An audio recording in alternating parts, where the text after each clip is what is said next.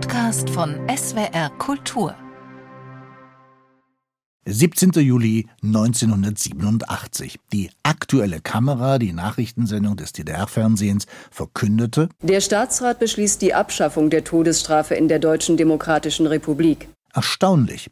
Wieso beschließt der Staatsrat etwas, wofür das Parlament, also die Volkskammer, zuständig gewesen wäre? Die Feinheiten waren egal. Eine Debatte dazu gab es nicht. Am 18. Dezember 1987 blieb der Volkskammer nichts anderes übrig, als den bereits verkündeten Beschluss formal nachzuholen.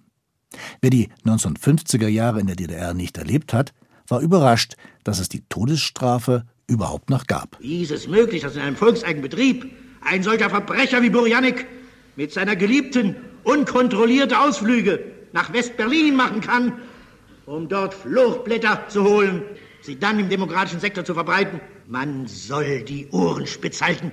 In den Anfangsjahren der DDR wurden auch einige der schlimmen Gerichtsverfahren aufgezeichnet, vermutlich um durch die Radioübertragung abschreckende Wirkung zu erzielen. Augen auf für alle. Möge das schaffende Volk der Deutschen Demokratischen Republik seine Wachsamkeit verdoppeln und verdreifachen. Das soll aus diesem Prozess gelernt werden. Ich beantrage gegen Borjanek die Todesstrafe. Insgesamt wurde in der DDR 221 Mal die Todesstrafe verhängt. Mindestens 164 dieser Urteile wurden auch vollstreckt. Die Todesstrafe. Die Todesstrafe. Die Todesstrafe. Im Juni 1981 waren wieder Mikrofone in einem Gerichtssaal in Ostberlin aufgebaut. Doch diese Aufzeichnung war nicht für die Öffentlichkeit bestimmt. Das Strafverfahren sollte geheim bleiben. Angeklagt war Dr. Werner Teske, Offizier des Ministeriums für Staatssicherheit.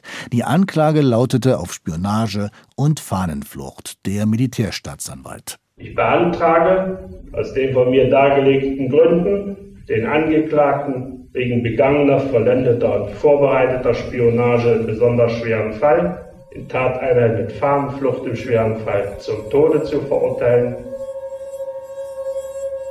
Der Angeklagte erwiderte. Ich bitte den Hohen Senat bei seiner Urteilsfindung mir die Chance einzuräumen, ihm noch einmal die Möglichkeit zu geben, ein Leben mir einzurichten, indem ich voll den gesellschaftlichen und gesetzlichen Normen der DDR entspreche.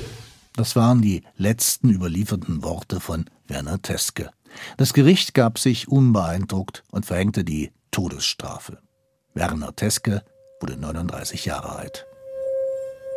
Laut DDR-Strafgesetzbuch war die Todesstrafe nur auf vollendete Spionage möglich. Keine der von Werner Teske zur Seite geschafften Akten gelangte jedoch in die Hände Dritter. Doch das zählte nicht. Wenige Monate später fabulierte Stasi-Chef Erich Mielke im Kreise seiner Untergebenen. Wir sind nicht gefeit, dass er mal ein Schucht noch unter uns sein kann. Wir sind nicht gefeit, hier das leider. Wenn ich schon jetzt wüsste, dann würde auch morgen schon nicht mehr leben. Ganz kurz. Prozess. Aber weil ich Humanist bin, deshalb habe ich solche Auffassung. Lieber Millionen Menschen vom Tode retten, als wir ihn Banditen leben lassen, der also uns dann also die Toten bringt. Damit wir mal richtig erklären, warum man so hart sein muss. Weil die Schwafel von Wehen und so weiter nicht hinrichten und nicht Todesurteil, alles Käsesgenossen. Doch auch das sollte geheim bleiben. Warum also hat die DDR so plötzlich 1987 die Todesstrafe abgeschafft? Im September reiste Erich Honecker zum Staatsbesuch nach Bonn. Da sollte der Makel der unmenschlichen Strafe beseitigt sein.